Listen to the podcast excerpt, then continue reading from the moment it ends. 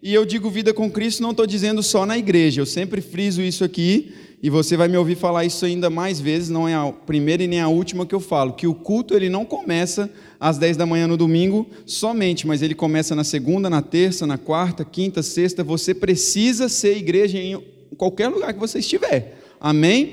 Então, eu queria, hoje nós vamos ficar bem fixos aqui, é, em um versículo específico, que é um versículo temático assim sobre fé, e é algo que você já conhece, nós falamos na semana passada. Na semana passada nós abordamos aqui alguns assuntos, né, a respeito da fé. Nós falamos que a fé é o firme fundamento, né? A fé é o que vai fundamentar a nossa vida com Deus, né? E em tudo que nós vamos fazer para Deus, porque é tudo pela fé, nós avançamos pela fé, nós recebemos a salvação pela fé. Amém? E se eu estiver falando muito rápido aí, você levanta a mão aí e pede que eu vou falar um pouquinho mais devagar. E nós falamos também sobre a lei que nós estamos hoje, a lei da. Vou pregar tudo de novo.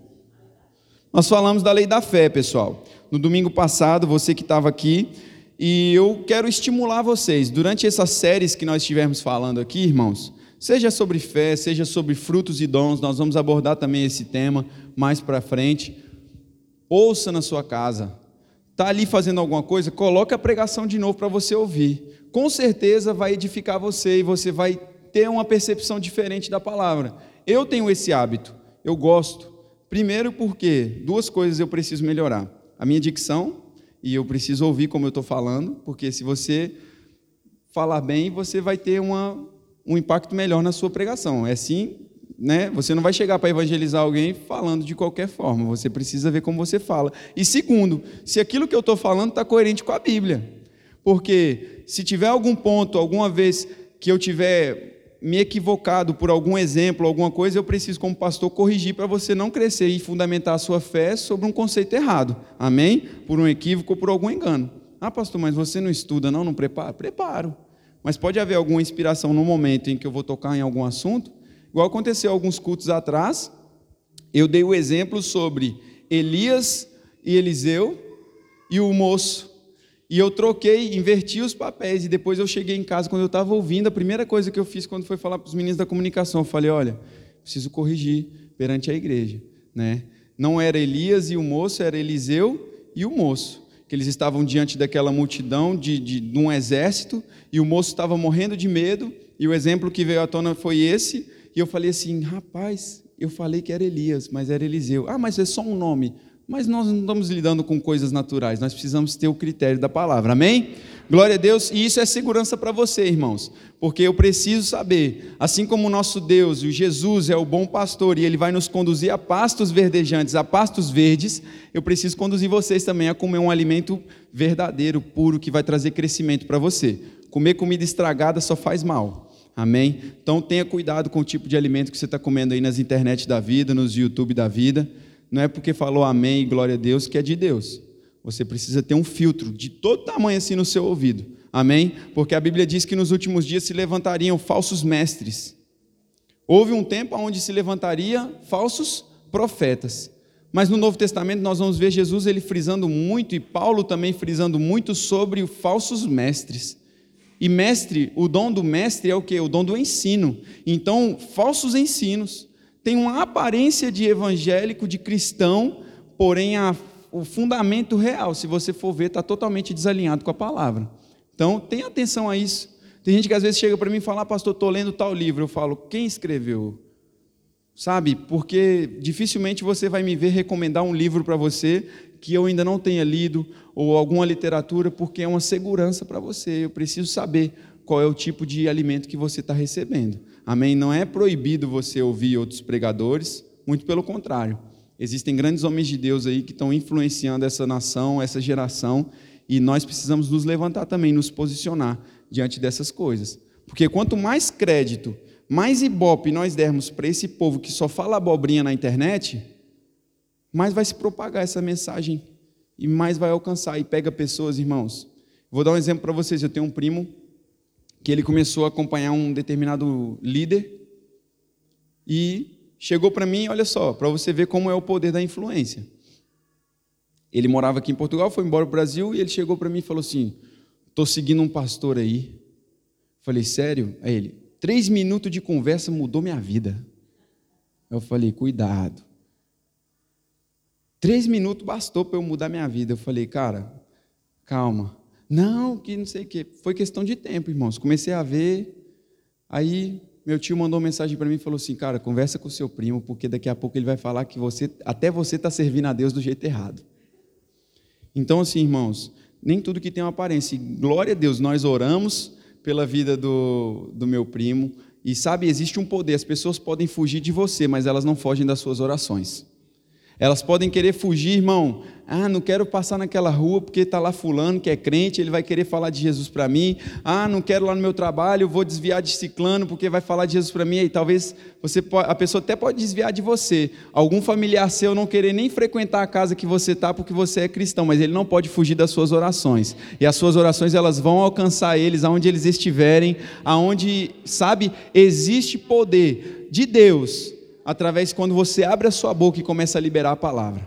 Então você precisa ter essa convicção, essa confiança em quem você é no Senhor, sabe? Essa identidade, porque isso vai moldar você. Então nós falamos sobre isso, sobre a lei da fé, e nós sabemos que a lei da fé ela é como a lei da gravidade de Deus. Ela funciona também, mas para que ela funcione, nós precisamos ativar ela, nós precisamos colocar ela em movimento. Amém? E outra coisa que eu quero hoje já entrar num tópico com você, quero que você abra aí Hebreus capítulo 11, verso 1, e nós vamos abordar ainda um outro versículo, mas o que nós vamos ficar como versículo temático aí do nosso do nosso estudo é o Hebreus capítulo 11. Hebreus capítulo 11, versículo 1. Quem encontrou, diga: Eu vivo por fé e não pelo que vejo. Glória a Deus. E diz assim: ora, a fé é a certeza daquilo que esperamos e a prova das coisas que não vemos. Vamos ler de novo. A fé é a certeza daquilo que esperamos e a prova das coisas que não vemos. E hoje eu quero já começar a abordar e entrar em um assunto com você e você precisa entender, irmãos, que a fé ela não é da mente. A fé não é algo da nossa mente, é algo do nosso coração, do nosso espírito, do nosso homem interior. E eu quero que você abra em Romanos, nós vamos voltar ainda a citar esse Hebreus capítulo 11, mas abra aí comigo Romanos capítulo 8, verso 7. Glória a Deus. Obrigado, Pai, por tua palavra, Senhor, entrando no nosso coração, trazendo vida para nós, Pai. Oh, aleluia. Você que está no podcast também nos ouvindo, aleluia. Essa palavra vai alcançar você também. Romanos capítulo 8, verso 7 diz assim: Os espíritos imundos saíam de muitos. Oh, perdão, irmão, estava lendo Atos. Meu pai. Romanos 8, versículo 7. Diz assim: A mentalidade da carne é inimiga de Deus, porque não se submete à lei de Deus e nem pode fazê-lo. Quem é dominado pela carne não pode agradar a Deus. Olha o ênfase que o apóstolo Paulo está dando aqui. Ele está dizendo que a mente carnal ela é inimiga contra Deus e ela não está sujeita à lei de Deus. Ou seja, não tem como você querer viver uma vida pela fé com o seu intelecto somente humano, porque a palavra diz que as coisas de Deus, para o homem natural, elas parecem loucura. E é loucura mesmo, irmão. Não é normal você chegar em alguém que está com alguma enfermidade ou com alguma situação para se resolver, sabe? E simplesmente liberar uma palavra, e mesmo que essa pessoa talvez não veja nada, uma, uma mudança imediata, e ela ter fé suficiente para crer. Então a mente carnal ela não pode operar na lei da fé, que é a lei do Senhor, é a lei que nós estamos. Então, se você quer andar por fé, irmão, você precisa entender que a fé opera no coração a fé é algo que está dentro de você, então ela é uma força espiritual que opera no coração do homem. Fala assim comigo: não opera, na mente. A concordância mental opera na mente. Alguns confundem a concordância mental com fé, né? Se você for ver, muita gente confunde, mas concordância mental não é fé. E o que é concordância mental? É você chegar numa pessoa e falar assim: olha, Sim, você vai pregar a palavra e a pessoa diz: sim, isso, isso até está na Bíblia. Isso está na Bíblia, a pessoa mentalmente ela concorda com você. Mas eu te pergunto, talvez você que está aqui sentado hoje pode estar me ouvindo e, e por alguns momentos durante a pregação, durante a mensagem, não só hoje, mas em outros cultos, você pode até dizer assim, pastor, sim, eu, eu creio, isso está na Bíblia, mas eu quero perguntar para você, isso é verdade para você? Não basta, irmãos, nós queremos só ler a Bíblia, relacionarmos com a palavra, só olhar para a Bíblia entender que sim, de fato, está aqui letras escritas, estão coisas aqui escritas, mas até que ponto isso está sendo verdade para nós? Até que ponto isso está impregnado, enraizado dentro de mim e de você? Porque, irmãos, uma roupa é fácil de nós trocarmos. Eu posso ali com cinco minutos eu troco de blazer, coloco um outro blazer preto. Rápido você troca de roupa. Com um pouco de poder aquisitivo, você troca de carro, você troca de casa, sim ou não? Mas convicção, irmão, não é tão fácil de você mudar. Conceitos criados em você não vai ser tão fácil de mudar porque é uma convicção que foi gerada dentro de você. E nós precisamos estar envolvidos com a palavra de tal forma para que essa convicção se torne verdade e nós passamos de uma concordância mental e passamos a entender a fé no nosso coração. E é o que está dizendo lá em Marcos, no capítulo 11, verso 23, se você crê, se você disser a esse monte, ergue-te e lança-te ao mar, crendo, e ele diz: não duvidar onde? Na sua mente? Não. Não duvidar no seu? Não duvidar aqui dentro, a convicção gerada, assim será.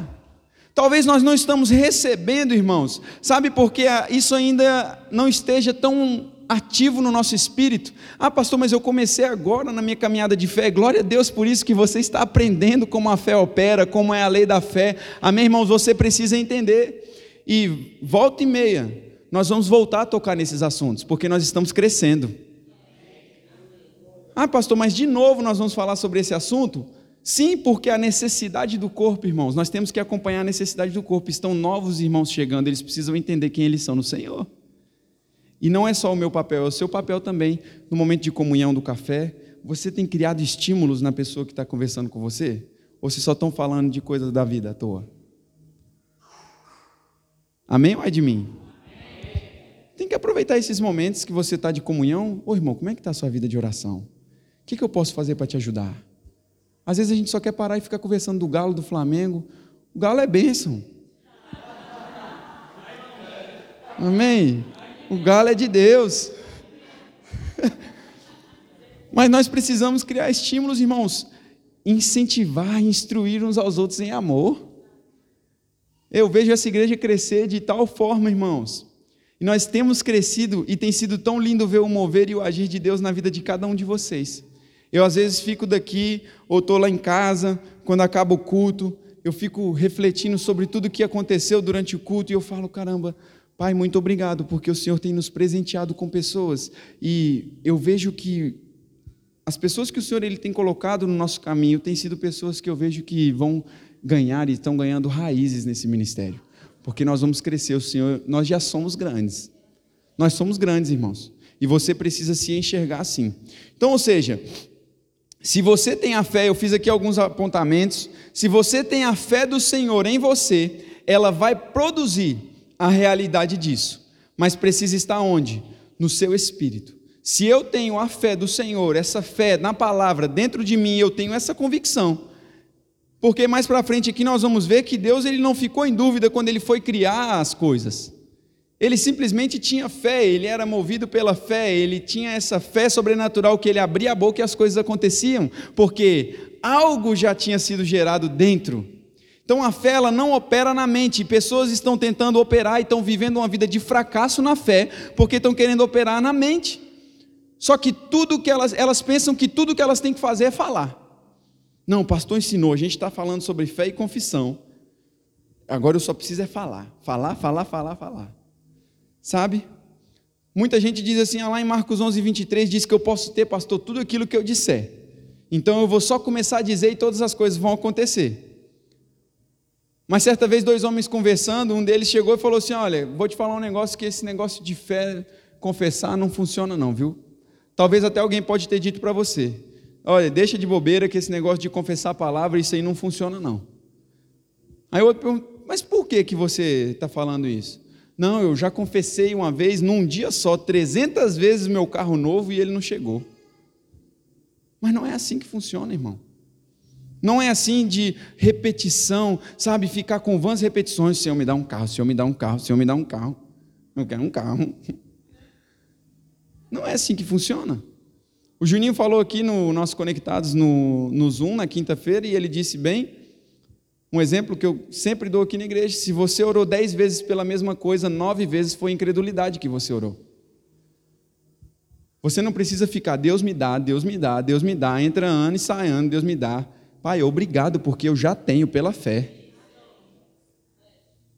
Porque nós lemos lá em Hebreus no capítulo 11, no verso 1, ora, a fé é a certeza. Quando alguém te pergunta algo, olha, que horas é que começa lá? 10 horas. Tem certeza? Tenho certeza, porque você tem certeza. Você tem convicção que começa 10 horas. E você tem convicção que você vai chegar a 10 horas.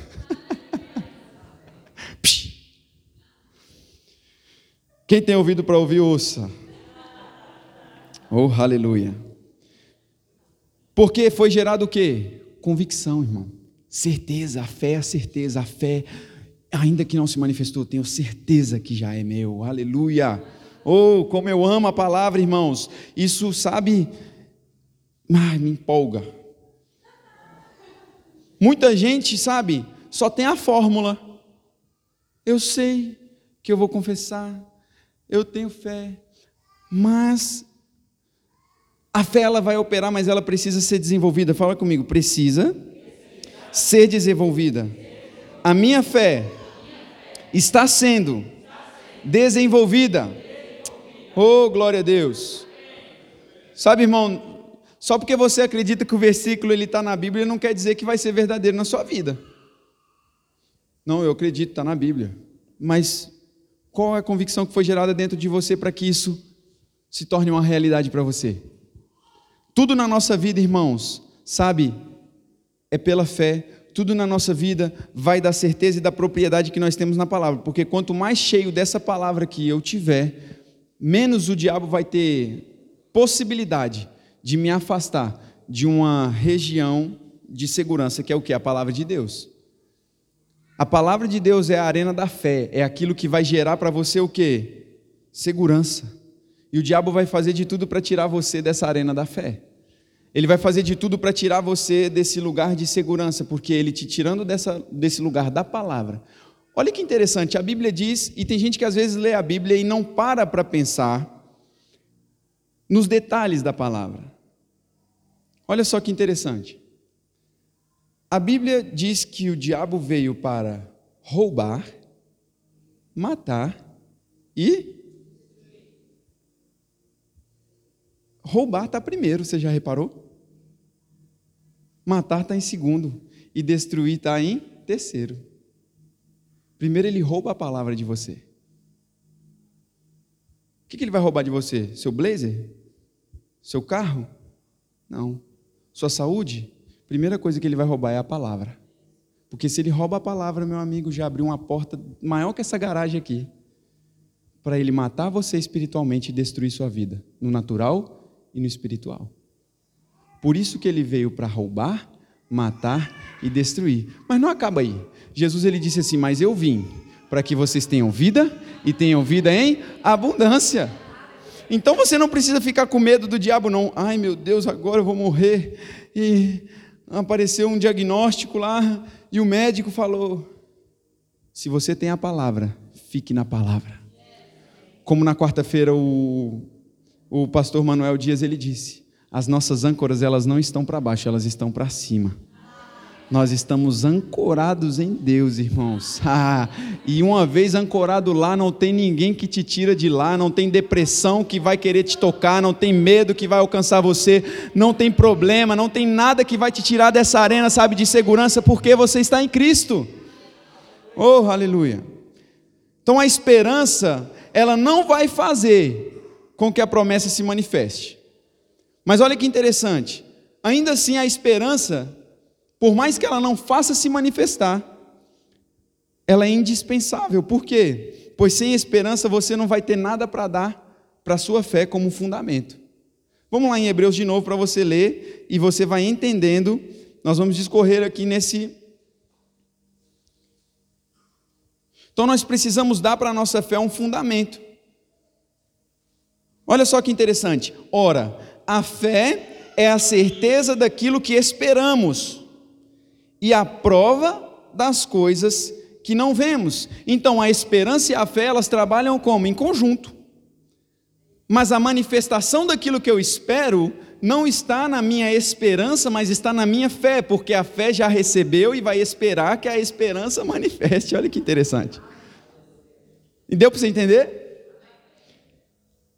Eu tenho fé, e por eu ter fé, é gerada em mim a esperança de que aquilo que eu já recebi pela fé vai se manifestar. Tem gente que, um exemplo bem prático, eu anotei aqui, assim, coloquei grandão para você entender. As pessoas, elas entram, por exemplo, numa fila de oração para ser curada. O pastor pode perguntar assim: olha, quem aqui está com alguma enfermidade, nós vamos orar, há uma unção de cura fluindo e você vai receber a sua cura. Só que eu digo para você que a esperança, ela não vai curar essa pessoa. Não adianta a pessoa ficar com a esperança de ser curada. Não é isso que a Bíblia nos ensina.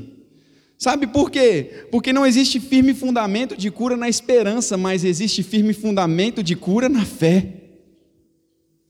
Amém? Essa cara de vocês me assusta.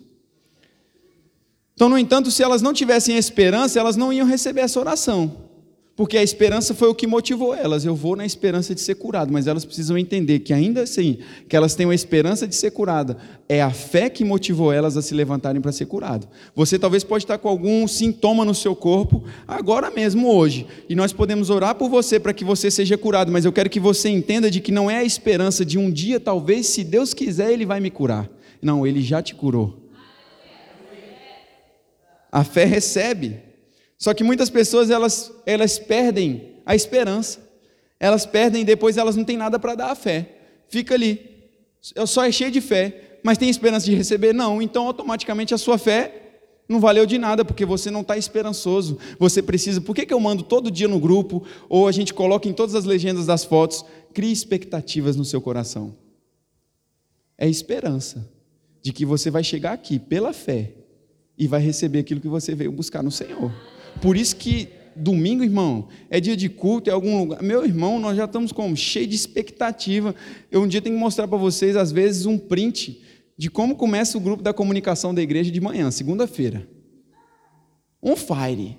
Já é bom dia arretado daqui para lá. Imagina, irmão, quatro nordestinos no grupo. Meu Deus, esse povo arretado. Um mineiro, uma paranaense. Pensa, mas por quê? Nós temos a convicção daquilo que nós estamos fazendo para o Senhor vai ser recompensado. Aleluia. Isso tem sido gerado em nosso coração dia após dia. E fala assim comigo: eu não vou desistir. Ai, pastor, até perdi a esperança de casar. Ih, nem vai ter esperança para me casar mais. Já perdi a esperança. Uai, me ajuda a te ajudar. Ah, pastor, perdi a esperança de que meu esposo vai se converter. Perdi a esperança de que minha esposa vai se converter. Desistiu fácil demais. Hebreus, no capítulo 10, verso, no último versículo, está dizendo exatamente assim: olha, verso 39. Nós, porém, não somos dos que retrocedem e são destruídos, mas dos que creem e são salvos. Você não vai retroceder, irmão. Ainda que circunstâncias podem estar aparecendo para você, você vai crescer na sua fé. E desenvolver, irmão, a fé precisa ser desenvolvida. A fé, a sua fé, Deus ele deu para cada um de nós uma medida de fé e nós precisamos desenvolver essa fé. Eu já dei o um exemplo, eu sou musculoso assim por quê? Porque eu treino. Não é. Não é verdade isso. Porque eu não treino, então meu braço é mais fino que a minha canela. Mas existem pessoas que treinam e elas desenvolvem os seus músculos. Não quer dizer que eu não tenha músculo aqui. Esse músculo só não está desenvolvido. Não quer dizer que você não tem fé. A sua fé só não está desenvolvida da forma como ela precisa estar. Não é porque você não tem um bração todo malhado ou você não é, né, fisiculturista que você não tem os mesmos músculos.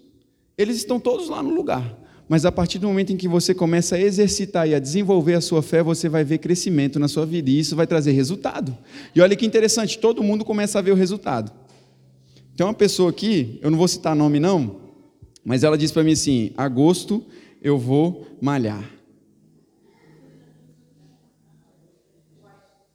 Aí fala assim: todo verão ele fala para mim a mesma coisa. Você vai ver como eu vou estar em agosto. Mas ele não vai malhar. Só fica em casa ali fazendo outras coisas, vai trabalhar, vai para o café, vai. Pela fé. Mas agosto, aí tem gente que está assim. Não, pastor. Janeiro agora está chegando aí, o senhor vai ver, minha vida de oração vai mudar. Pastor, eu vou ter mais compromisso, pastor. Janeiro agora vai chegar aí, eu vou entrar no gás. Aí Deus está lá de cima só assim, ó. Uhum. Tô vendo. Mas você na casa da fé vai crescer. Você não vai ficar para trás, não. Não, não, não, não. Aleluia. Não vou ficar carregando ninguém nas minhas costas, irmão. Você está do meu lado para andar junto comigo. Não, já orei repreendendo os crentes canseira, tudo, já foi tudo. Já foi.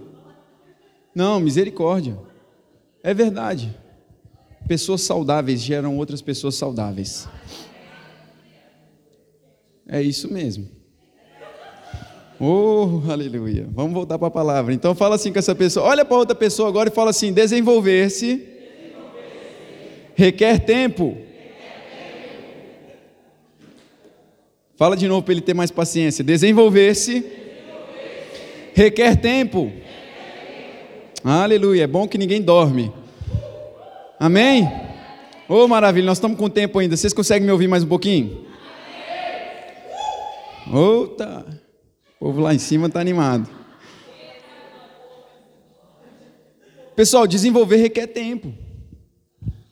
O mesmo exemplo que eu dei aqui para você do, do ginásio, da, da academia, por exemplo, vou te dar um exemplo aqui.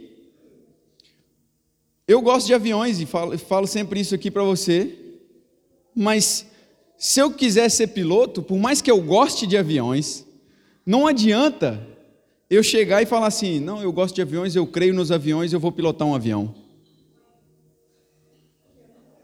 Tá certo, Gerson? Não. Não, eu gosto de avião, ó. Por mais que eu saiba até o modelo do avião, mas isso não me habilita a pilotar esse avião. Eu preciso o quê? Me desenvolver. Eu preciso treinar. É preciso aprender a ser um piloto. Eu e você nós precisamos. Não basta eu acordar amanhã e dizer assim, olha, eu sei que os aviões eles vão voar, eu vou pilotar um. Não. O que, que vai acontecer? Em iminência acontecer uma, tra uma tragédia. Só que é interessante que quando você se habilita, você se dispõe, dizer assim, olha, eu quero aprender a pilotar um avião, eu vou tirar um curso. E todo piloto ele tem um instrutor de voo, não é assim que funciona? Abre aí comigo em João, no capítulo 16, no verso 13.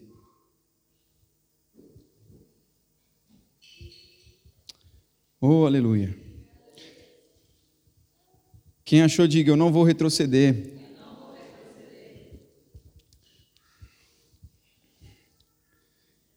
João 16, 13 está dizendo assim: olha que interessante. Mas quando o Espírito da Verdade vier, diga, ele já veio. Ele os guiará a toda a verdade.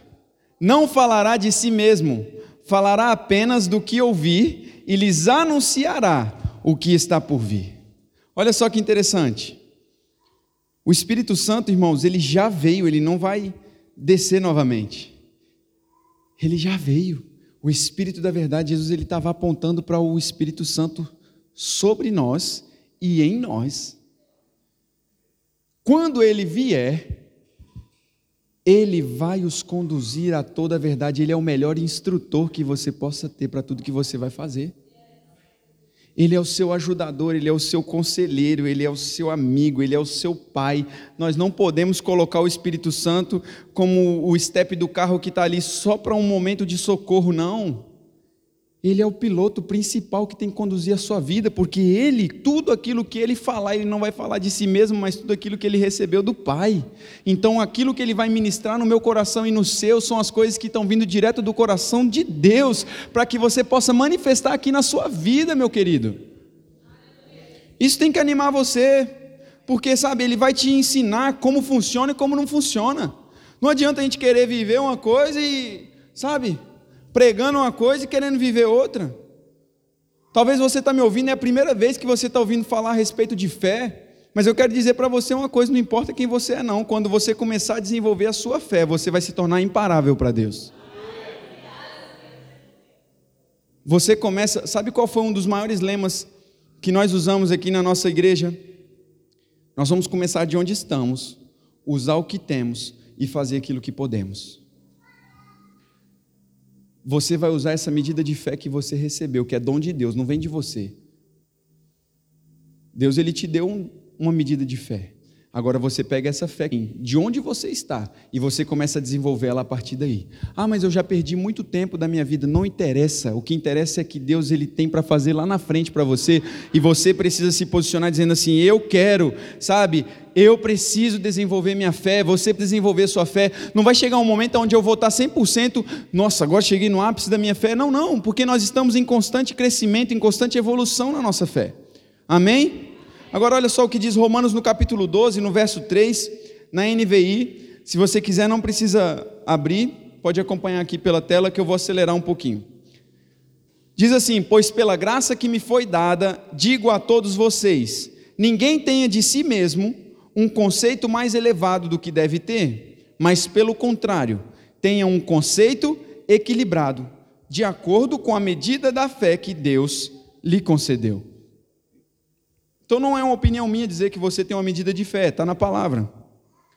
E o apóstolo Paulo ele diz assim: olha, digo a todos vocês, ninguém tenha de si mesmo um conceito mais elevado do que deve ter. Nunca chegue num lugar, irmão, achando que você, sabe, é o tal, é o última Coca-Cola do deserto. Não, tenha um conceito equilibrado, mas também eu quero deixar algo aqui para você nem pense além de quem você é e nem a quem. Percebem a diferença? Eu não vou me colocar em uma posição maior do que a que eu tenho e nem vou me diminuir também não. Porque tem gente que confunde isso com humildade. Você dá um elogio para uma pessoa e eu digo isso para você uma coisa: não tem problema em você ser elogiado, tem problema é como você reage aos elogios. Porque em Provérbios diz assim que como o cristal é para a prata, o fogo é para o ouro, o homem é testado pelos louvores. Aí tem gente que lê pensando, Deus está me testando pelos meus louvores, eu vou cantar bem bonito. Não é isso. Os louvores são os elogios que você recebe. Como você lidar com os elogios e com as críticas? Como que nós temos lidado? Tem gente que tem dificuldade em lidar com crítica. Mas eu gosto de andar do lado de pessoas que me corrigem, principalmente a minha mulher. Sabe por quê, irmãos? Se você não tiver pessoas que vão corrigir você, você vai estar em um caminho onde você vai estar indo para um abismo sem fim, que talvez pode destruir a sua vida e te levar para um buraco, onde você dificilmente vai conseguir sair de lá. Então eu prefiro andar às vezes com pessoas que estão me criticando num sentido de me corrigir, do que somente aqueles que dão tapinha nas minhas costas e falam: "Ô, pastorzão". Os elogios eles são bênção. Porque às vezes você também se motiva, as pessoas reconhecem aquilo que o Senhor tem feito através da sua vida, mas você não pode pensar menos do que aquilo que você já é no Senhor. Ele diz, a palavra diz que nós já temos tudo, Deus já nos deu tudo aquilo que precisamos, irmãos, para a vida e para a piedade. Você já é suprido. Sabe, não é ficar se comparando, não. Basear a minha fé na experiência do irmão. Deus, o Juninho contou aqui no, na quinta-feira, irmãos, quinta-feira foi bênção tem tido várias oportunidades, vários testemunhos que têm edificado fé de pessoas e eu tenho sentido falta lá de algumas pessoas. Tem sido compartilhado muitas riquezas. O Juninho compartilhou um testemunho que os que estavam no Zoom sabem, ele ganhou um carro. Recentemente. Ele ganhou um carro. No meio da pandemia, ele ganhou um carro. Ele não comprou o carro, ele ganhou um carro. Mas o princípio da lei, da fé no coração, chamando a existência como se já fosse. Mas não é porque o irmão lá se moveu para doar um carro que isso tem que ser doutrina, que agora todo mundo vai dar carro, todo mundo vai dar casa. Porque você tem que basear a sua fé na palavra. E tem muita gente que está fundamentando fé na experiência do outro. Mas você sabia que a digital que você tem é diferente da do outro? O mesmo espírito de fé que o outro tem, eu e você também temos, mas nós temos as experiências da nossa vida que vão edificar outros, mas nós precisamos buscar crescer a nossa fé. Não, ô irmão, ora para mim que você é cheio de fé. Eu tenho certeza que o seu irmão lá do. A irmã do coque lá vai orar por mim, eu vou receber, porque ela tem fé, viu? Ô mulher que tem fé. Não adianta nada ela ser o poço de fé, porque você tem a palavra, que é Deus, o Verbo. Você não está tendo fé? Como é que a irmã do coque vai conseguir salvar você? Amém ou ai de mim? Amém. Meu Deus, fala assim: a fé vem. Romanos capítulo 10, no verso 17.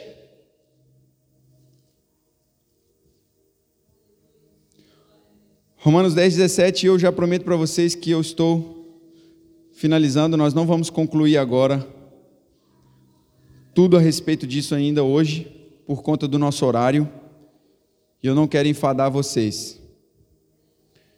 Romanos 10, verso 17 está dizendo assim: Consequentemente, a fé vem por se ouvir a mensagem, e a mensagem é ouvida mediante a palavra de Cristo.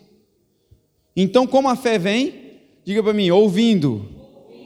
Por isso que nós vamos investir aqui, irmão, em caixa de som aqui para essa igreja, caixa boa. Sabe por quê? Porque quem ouve bem fala bem. Você precisa ouvir bem. A fé vem por ouvir. E agora, mais interessante, alguns já conhecem esse exemplo, os outros nem tanto. Qual é a boca mais perto do seu ouvido?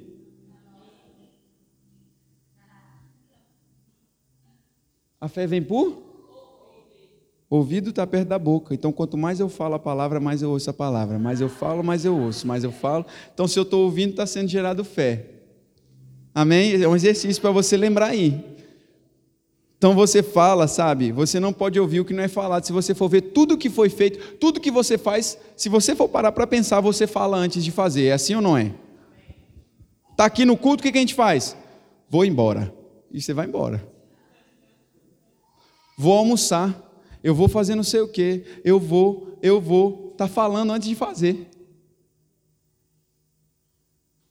Então nós precisamos aplicar esses princípios para a palavra. Eu falo antes que se manifeste. Eu falo porque já é uma realidade, porque a fé chama as coisas que não são como se elas já não, como se elas não fossem. Tudo que foi feito, irmãos, o visível, hoje a água, o mar, as árvores, foi feito do que não existia. O que é visível foi feito do invisível. E a Bíblia diz que esse mesmo espírito de fé está dentro de mim, está dentro de você também. Você pode. Você pode, irmão. Não quero só que você fique um crente aí de banco de igreja sentado sem ter testemunho para contar das suas vivências com Deus, não. Você precisa estimular a sua fé a crescer. Amém? E eu queria orar com você. Fique de pé. Nós vamos dar continuidade, irmãos Antes de nós entrarmos na parte de, dos, dos modos, né, o modo correto de nós confessarmos a palavra, eu ainda acredito que no próximo domingo nós vamos encerrar esse, esse tópico, ou não, não consigo enxergar daqui, pode trazer, por favor. Glória a Deus. E eu queria muito que você não faltasse, irmãos, os cultos, para que você pegasse a sequência daquilo que está sendo falado.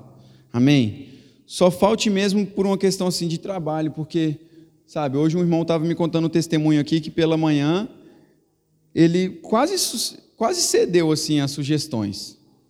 Aí ele, nossa, eu acordei, meu braço estava dormente, cansado, estava muito cansado, mas eu levantei da cama e falei, não, eu vou para a igreja. E diz ele, quando ele levantou, sabe, esses sintomas todos desapareceram e ele estava aqui restaurado, cheio de vida.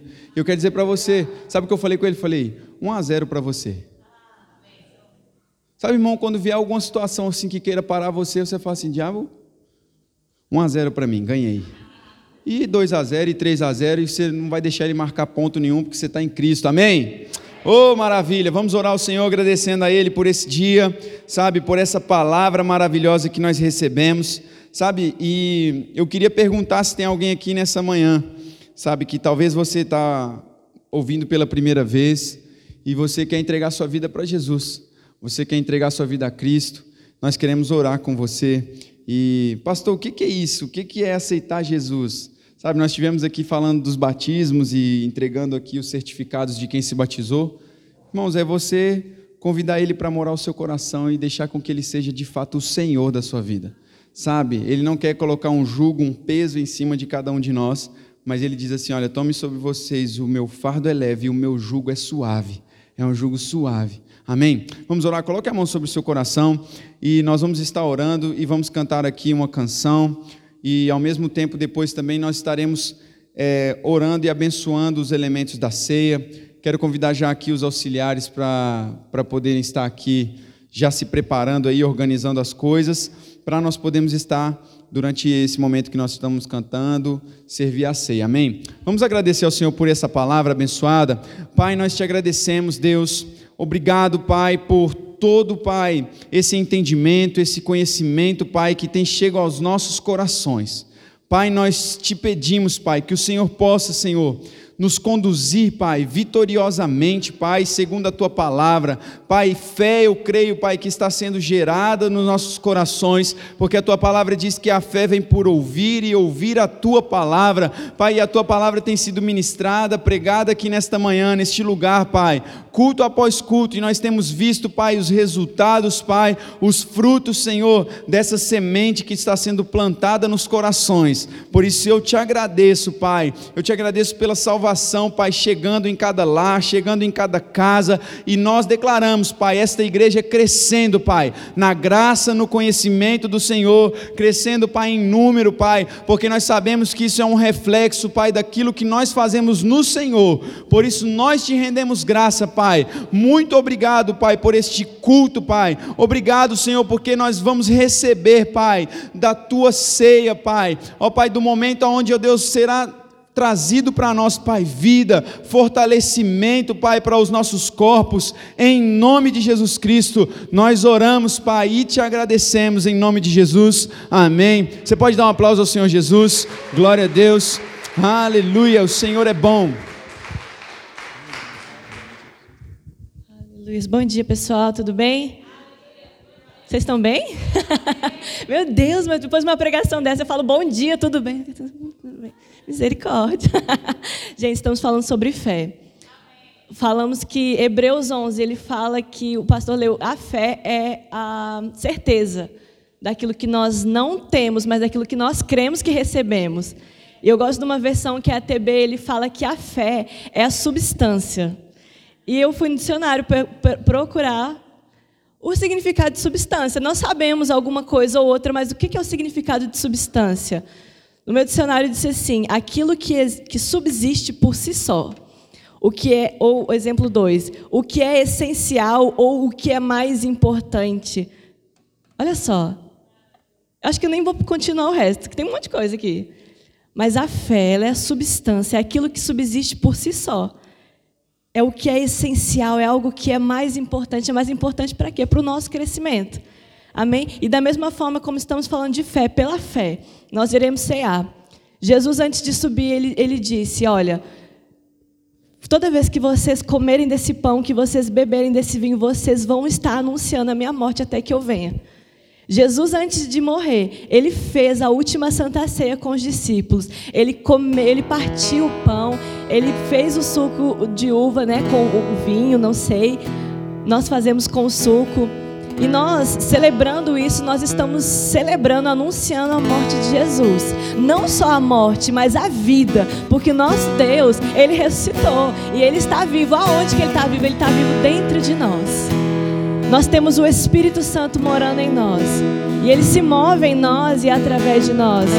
E neste momento nós iremos estar orando, consagrando que a partir desse momento não vai ser apenas um suco de uva, não vai ser apenas um pão. Amém? E eu quero te dizer que há uma mesa preparada para você.